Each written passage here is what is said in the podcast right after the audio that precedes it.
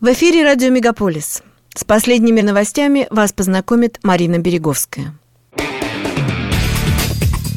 Радио «Мегаполис». Канадские новости.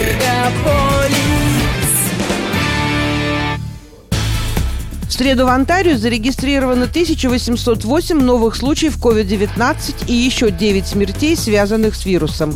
Это самый высокий показатель за один день в провинции с 21 мая, когда было выявлено 1890 случаев. Министерство здравоохранения сообщает, что 625 случаев заболеваний в среду были связаны с невакцинированными людьми, 39 с частично вакцинированными, 1046 с полностью вакцинированными гражданами. В научно-консультативном комитете Онтарио по вопросам заболеваемости COVID-19 сообщили, что на штамм омикрон приходится 31% всех случаев заражения. Каждые три дня число заражений штаммом удваивается – течение нескольких дней штамм станет доминирующим, пишет издание CP24. В ряде регионов Онтарио уже ужесточили ограничения. В Кингстоне ограничили проведение мероприятий в помещениях и работу баров и ресторанов. По словам доктора Мура, к концу декабря на штамм омикрон будет приходиться 100% всех случаев заражения в провинции. Он призвал пожилых людей, людей с ослабленным иммунитетом, тем, кто недавно перенес операцию по трансплантации органов, а также пациентов с онкологическими заболеваниями, избегать массовых мероприятий. Ввиду растущей обеспокоенности по поводу варианта омикрон, в последнее время появляется все больше слухов о возможном ужесточении правил пересечения границ. Так существует предположение, что ограничения на сухопутной границе между Канадой и США могут усилиться и поездки по несущественным причинам будут вновь запрещены. С момента появления штамма омикрон федералы уже запретили поездки из 10 африканских стран и ввели новые правила на тестирование и изоляции на границе даже для вакцинированных путешественников. Правительство Онтарио назвало фальшивкой циркулирующий онлайн-документ, якобы подписанный министром здравоохранения и генеральным прокурором провинции.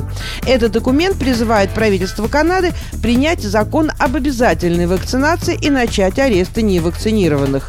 Документ передан полиции Онтарио для дальнейшего расследования. В ноябре в Канаде появилось 154 тысячи новых рабочих мест, и большинство из них на полную рабочую неделю. Основная часть прироста пришлась на Онтарио и Торонто. Сейчас в Канаде трудоустроено на почти 200 тысяч человек больше, чем до начала пандемии. Быстрый рост занятости совпал с недавней отменой ковидных пособий. Цены на жилье в Торонто вновь достигли исторического максимума. В результате средняя стоимость жилья в мегаполисе выросла за год на 21,7%, превысив 1 миллион 160 тысяч долларов. По сравнению с ноябрем прошлого года количество выставлено на продажу жилья сократилось более чем на 13%. Согласно новым правилам, с 15 января все дальнобойщики, желающие въехать в Канаду, должны будут пройти полную вакцинацию – Нерезиденты, которые не прошли полную вакцинацию, не будут пропущены на границе. В то же время непривитые жители должны будут предъявить недавний отрицательный тест и пройти двухнедельную самоизоляцию. Отрасль грузоперевозок страдала от острой нехватки рабочей силы еще до пандемии. Сейчас это ощущается сильнее, чем когда-либо, поскольку растет спрос вслед за ростом электронной коммерции. Все иностранцы, включая канадцев, въезжающие в страну, должны быть полностью вакцинированы. Исключения теперь не допускаются. ПЦР и тесты на антитела считаются приемлемыми доказательствами тестирования.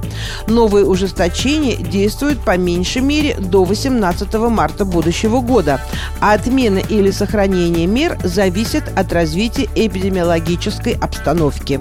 В настоящее время вариант омикрон уже зарегистрирован в 15 штатах нашего южного соседа. Несколько дней назад власти США закрыли границу для лиц, прибывающих в страну из Африки африканских стран, где зарегистрированы многочисленные случаи заражения штаммом омикрон. Но этот запрет отменяется в связи с тем, что он сочтен дискриминационным по отношению к выходцам из Африки. Движение антивакцинаторов, подпитываясь идеями теории заговора, становится все более амбициозным И в понедельник вечером эти несгибаемые ребята устроили очередную шумную демонстрацию в Торонто, выбрав для этого район проживания министра здравоохранения Кристиан Эллиот, который одновременно является заместителем премьера провинции Онтарио. Протест продолжался до позднего вечера. Демонстранты для создания шума использовали кастрюли и сковородки, причиняя неудобства не только Эллиот, но и ее соседям. Полиция подтвердила в интервью изданию «Блок ТО», что никаких арестов произведено не было и что группа протестующих покинула район около 10 вечера. Как всегда в декабре, сообщество Baby Center публикует самые популярные имена детей за уходящий год. В этом году девочек в Канаде чаще всего называли Амелия, София и Оливия. Мальчикам же чаще других доставались имена Ной, Джексон и Лиам. Самые популярные в этом году имена Амелия и Ной также входят в топ-10 в США, Австралии, Германии, Великобритании и даже Бразилии. Это были канадские новости на радио Мегаполис Торонто, которые для вас провела Марина Береговская. Не переключайтесь.